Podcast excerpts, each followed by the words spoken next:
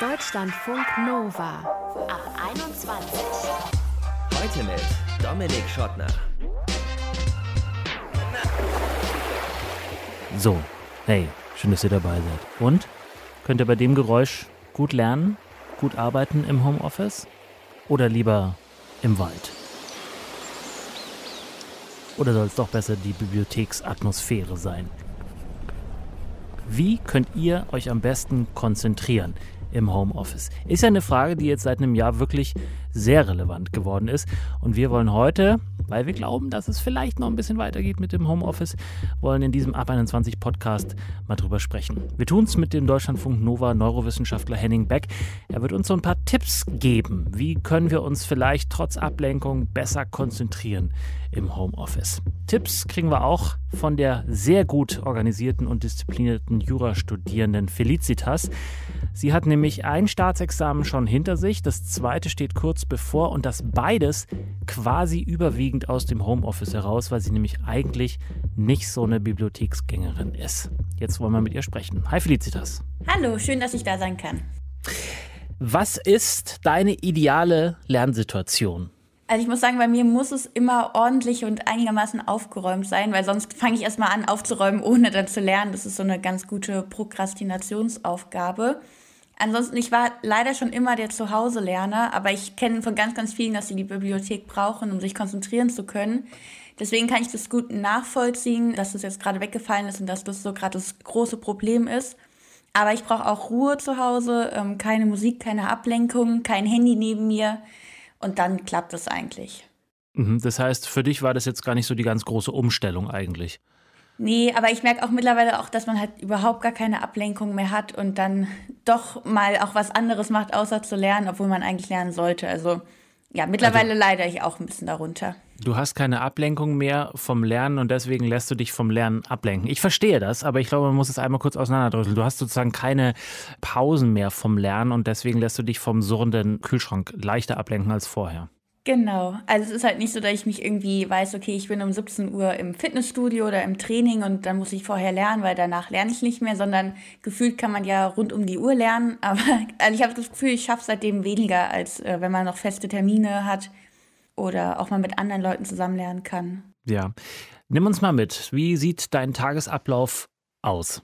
Mhm. Also ich stehe meistens so um 7 Uhr auf. Ich kenne auch viele, die noch mal früher aufstehen, um sich irgendwie morgens direkt konzentrieren zu können. Dann, ich habe so eine kleine Art Morgenroutine, die ich mal mehr oder weniger ausführlich mache.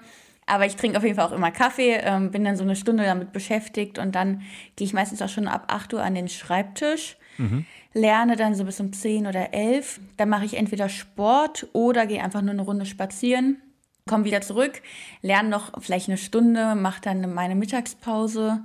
Ist auch wahrscheinlich so eine Stunde ja, und dann geht es eigentlich weiter. Und ich muss auch sagen, dass ich aktuell auch, dadurch, dass ich wirklich viel lernen muss, schon bis abends ganz gut dann damit beschäftigt bin. Genau, also sehr langweilig. Dann sitzt du wirklich von, sagen wir, wie viel Uhr ist es dann, wenn du nach der Mittagspause wieder anfängst? Eins? Ja, oder zwei, genau. Und dann sitzt du bis abends? Ja. Durchgängig? Also, ja, ja, also gerade leider schon, weil ich nur noch drei Monate Zeit habe zum Lernen. Ja. Aber bringt's das? Also im Sinne von, kannst du dich da wirklich fünf, sechs Stunden durchweg konzentrieren? Oder wie hältst du eben da dann die Konzentration hoch oder startest sie neu? Hm, also mir hilft da so kleine Pausen zu machen, wie dieser Spaziergang oder dann mache ich auch oft nachmittags nochmal so ein kleines Workout, wenn ich nur spazieren war und morgens noch keinen Sport gemacht habe. Ich versuche mich sonst auch mal irgendwie, ich weiß, okay, um 17 Uhr telefoniere ich mit einem Freund von mir oder so, dann habe ich auch nochmal eine halbe Stunde, Stunde Pause.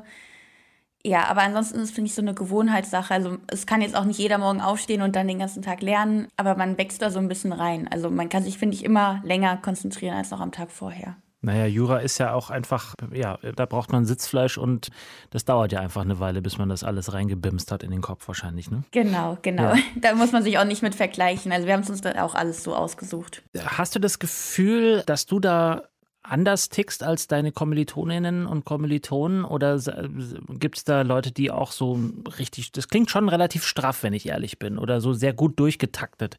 Muss man das bei euch oder gibt es auch andere, die komplett anders lernen? Also das Schlimme ist, dass wir alle anfangs gar nicht so waren oder viele waren normaler. Ich glaube, ich bin auch jemand, der sich sehr viel Druck macht und auch immer recht viel gemacht hat. Es gibt auf jeden Fall auch Leute, die weniger machen oder das alles ein bisschen lockerer angehen. Aber je näher man aus, auch schon aufs erste Examen zugeht, desto strukturierter wird jeder. Also es gibt da nicht diese Personen, die das ganz lange aufschieben und dann so kurz vor knapp lernen, sondern man muss halt einfach dieses eine Jahr mindestens vorher ja quasi durchlernen. Mhm. Klar, auch mal mit einem Tag Pause in der Woche, aber ja, quasi regelmäßig hintereinander durchlernen und da gewöhnt man sich dran. Ich habe das Gefühl, man kann das auch wirklich lernen. Ja. Glaubst du, das kann jeder lernen und jede sowas sozusagen so zu lernen, wie ihr bei Jura das machen müsst? Oder ist das eine Typfrage? Ich glaube, das kann jeder. Ich finde, das hat viel mit Disziplin zu tun und auch Disziplin kann man ja lernen. Natürlich gibt es da Leute, die irgendwie von Natur aus disziplinierter, aber dadurch halt auch irgendwie härter zu sich selbst sind, was auch nicht immer gut ist. Aber ich glaube, es hat auch ganz viel mit Motivation von innen zu tun. Also wenn ich weiß, warum ich mir das jetzt antue, warum ich so viel lerne, dann ist es einfacher durchzuhalten, als wenn ich da überhaupt gar keinen Sinn dahinter sehe. Hm. Und was ist deine Motivation? Ich wollte immer Staatsanwältin werden. Das weiß ich zwar mittlerweile gar nicht mehr, aber das war so meine Motivation fürs erste Examen. Und jetzt, jetzt ist es eigentlich endlich fertig werden und mal richtig arbeiten zu können und nicht ständig lernen zu müssen. Was war denn dein größter Lernerfolg bis jetzt im Studium? Mm, ich glaube, dass man doch immer mehr erreichen kann, als man sich so zutraut. Aber es ist natürlich jetzt auch so eine Floskel, die wahrscheinlich jeder so sieht. Aber das habe ich bei ich mir mein, wirklich mitgenommen. Ja, also ich glaube, ganz viel traut man sich nicht zu oder denkt, wie soll ich das denn schaffen oder warum soll gerade ich das schaffen? Und ich finde, mit richtig viel Arbeit dahinter schafft es jeder. Mhm. Gerade jetzt in dieser Pandemiesituation sind Tipps natürlich Gold wert und du hast einen eigenen Instagram-Kanal. Be Your Best Law Student ist das Handle, das Instagram-Handle, wo du auch so Tipps gibst, wie man sich gut konzentrieren, gut durch den Lerntag kommen kann. Was sind so deine Top 3 Routinen, deine Top 3 Tipps, von denen du ähm, überzeugt bist und gern weitergibst? Ja, also ich, ich bin da auch nicht perfekt. Ich befolge manchmal meine eigenen Tipps auch nicht jeden Tag. Aber ich weiß zum Beispiel, dass es also das Allerwichtigste ist bei mir, dass ich mein Handy nicht neben mir liegen habe, weil man dann doch immer mal wieder drauf guckt, gerade wenn es irgendwie aufleuchtet und dann eine halbe Stunde irgendwo versumpft. Mhm. Ähm, deswegen muss es immer in einem anderen Raum liegen. Okay, Tipp Nummer zwei. Tipp Nummer zwei würde ich sagen, ausreichend schlafen weil auch das habe ich auch oft vernachlässigt und gerade wenn man so übermüdet ist, dann bringt es halt überhaupt nichts zu lernen. Also da kann man sich dann auch ruhig mal ein bisschen ja, mehr Pausen, oder Pausen, das wäre eigentlich auch mein Tipp Nummer drei, ähm, regelmäßige Pausen zu machen, weil man sich einfach nicht so super, super lange am Stück konzentrieren kann. Okay, aber ich da hätte jetzt gerade, weil du sagst schlafen, dachte ich, du meinst auch mal so ein Powernap, irgendwie sich mal einfach auf dem Boden äh, glatt hinlegen und dann mal kurz mal 15 Minuten die Augen zumachen. Das meinst du damit nicht, sondern du meinst den Nachtschlaf. Ich meine vor allem den Nachtschlaf, aber ich weiß auch, dass viele sich auch ähm, mittags mal eine halbe Stunde hinlegen. Und ich habe das auch mal eine Zeit lang gemacht. Ich muss sagen, ich da, da muss ich mir einfach noch mehr zugestehen, dass ich das auch mal mache, weil ich dann immer denke, dafür habe ich keine Zeit. Aber ich glaube, dass das auch super hilfreich ist. Doch, doch, doch, das ist ganz wichtig. Ich, ich bin ein großer Freund des Powernaps. Ich nenne den auch gerne Powernap, mir egal, kann man auch Nickerchen nennen, aber 15 Minuten, 20 Minuten mit Wecker auf einen äh, harten Boden legen und dann versuchen, mal, soweit es geht, die Gedanken abzuschalten. Und am besten, das, das klingt jetzt ein bisschen paradox, aber vorher, bevor man sich hinlegt, entweder einen kleinen Shot Espresso oder einen Kaffee zu trinken und sich dann hinlegen, weil dann knallt die Wirkung des Espressos nämlich richtig rein, wenn man wieder aufwacht. Und dann kann man richtig schön weitermachen. Ja, das klingt gut. Gibt es denn etwas, was dich, egal wie diszipliniert du bist, was dich immer rausreißt, wo du sagst, ja, das ist halt so ein bisschen mein Guilty Pleasure oder so meine kleine Schwachstelle und das ist auch okay, dass ich die habe? Ja, also es ist nicht okay, ähm, aber es ist auf jeden Fall mein Guilty Pleasure, ist bei mir mein Instagram-Account. Gerade wenn man irgendwie was gepostet hat, will man ja doch gucken, äh, okay, wer reagiert darauf, kommen irgendwelche Nachrichten rein, muss ich irgendwie auf irgendwas antworten. Das ist so, da hängt man dann doch mal kurz länger am Handy, wenn man sich dann extra einen Kaffee machen muss, um aufs Handy zu gucken. Das ist so mein Problem manchmal. Felicitas äh, studiert Jura, steht kurz vorm zweiten Staatsexamen und hat uns erzählt, wie sie durch diese Pandemie-schwangere Zeit kommt mit dem Lernen zu Hause. Ist nicht so leicht, aber wir hatten ein paar Tipps. Vor allem viel Pause machen und beim Kaffeetrinken muss man, glaube ich, ein bisschen aufpassen, dass man es da nicht so übertreibt.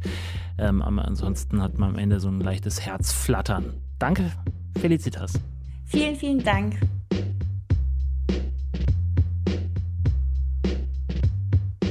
Deutschlandfunk Nova.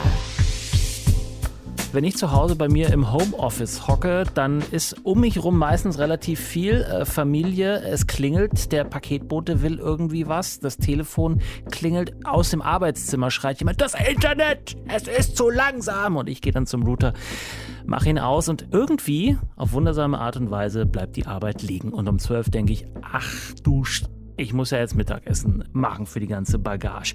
Wie kriegt man das, trotz dieses ganzen Tovabos hin, konzentriert zu bleiben, um für die Klausur zu lernen, um überhaupt irgendwas für die Arbeit zu schaffen oder das Paper für die Chefin zurecht zu zimmern?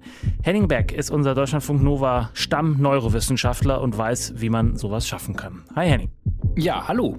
Wie machst du das im Homeoffice? Wie konzentrierst du dich?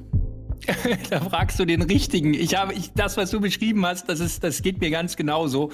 Ich komme manchmal zum Mittagessen nachmittags um fünf oder so. Ich versuche mir das so in Blöcke einzuteilen, um dann konsequent eins nach dem anderen abzuarbeiten und dann immer so eine Pause dazwischen zu machen, weil ansonsten eskaliert das bei mir alles. Und stellst du dir dann auch einen Wecker? Mm, also ich versuche die Tätigkeit immer so konzentriert zu halten, dass ich an einer Sache arbeite, ob das jetzt eine halbe Stunde ist oder eine Dreiviertelstunde oder zwei Stunden. Ich versuche in dieser Tätigkeit zu bleiben. Und wenn ich dann die abgeschlossen habe, dann passe ich die Pause entsprechend an. Ich mache die Pause etwas länger oder etwas kürzer. Das ist immer so ein, dass ich immer mich so regenerieren kann danach. Ja. Mhm. Wie viel mehr oder weniger ist denn unser Hirn beansprucht, wenn wir im Homeoffice sitzen und diese ganzen Einflüsse haben um uns herum? Das Homeoffice hat einen großen Nachteil. Hm, es ist eigentlich nicht für das Arbeiten eigentlich gemacht. Also wenn man nicht ein separates Arbeitszimmer hat, wo man wirklich arbeiten kann, dann hat man ja gar nicht so dieses Arbeitsgefühl um sich herum. Und in einem Raum soll irgendwie alles funktionieren. Selbst wenn man ein Arbeitszimmer hat, soll da jede Tätigkeit stattfinden. Das ist schwierig.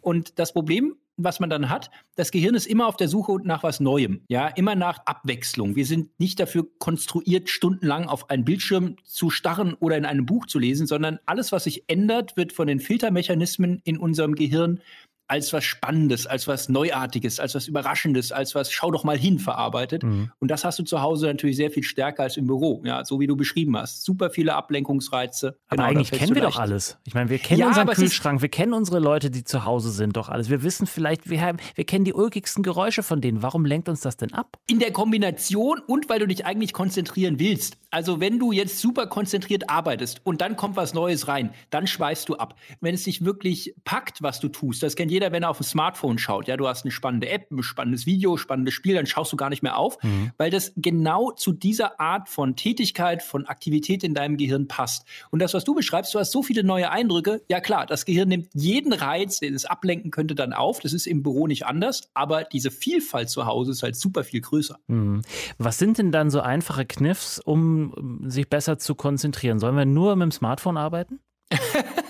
Das hätten wohl einige gerne. Ja. Ich rate eher dazu, also diese, dieses blockweise Arbeiten, dieses Nacheinander abarbeiten kann sehr gut sein, dass man diese Tätigkeiten so einteilt und die Pause anpasst. Das ist ganz wichtig. Die Faustregel lautet, fünf Teile Arbeit, ein Teil Pause.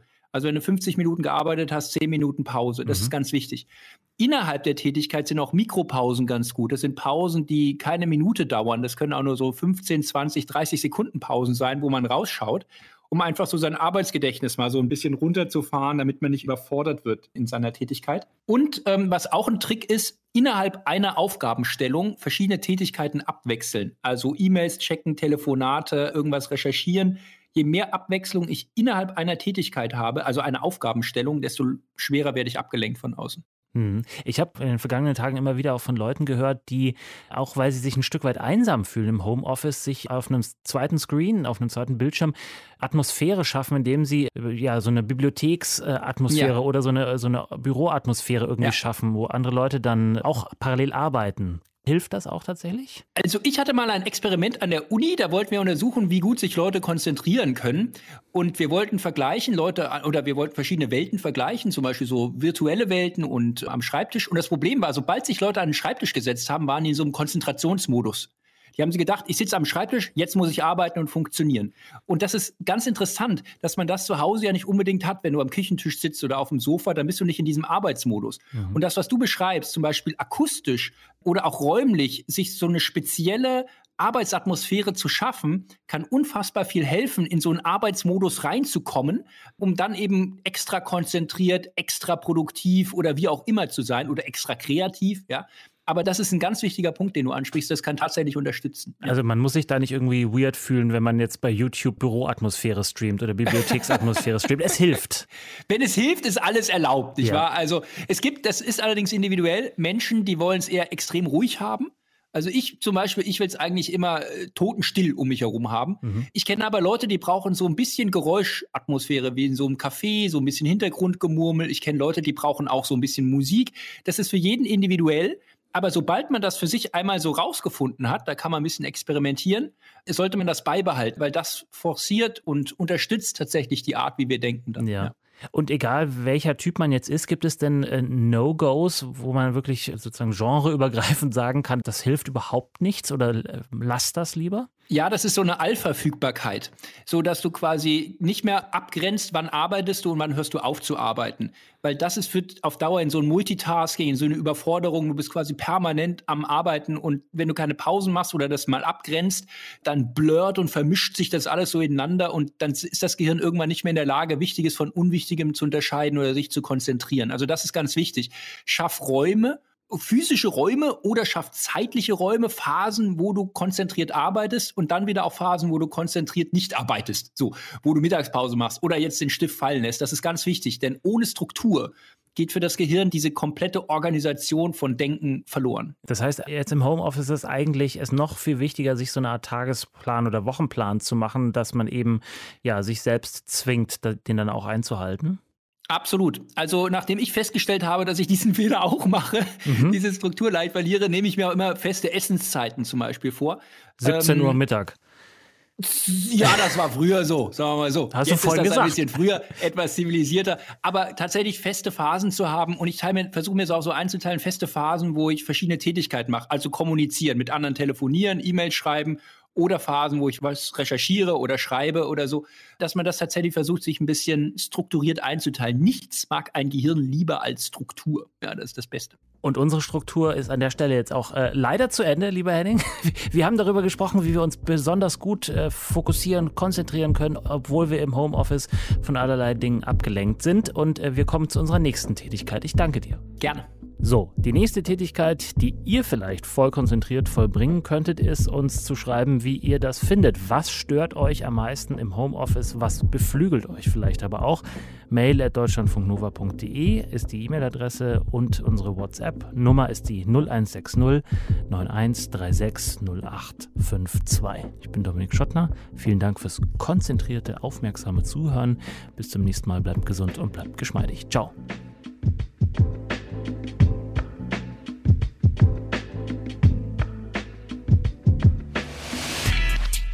Deutschlandfunk Nova ab 21. 21. Die Podcasts jederzeit auch auf deutschlandfunknova.de.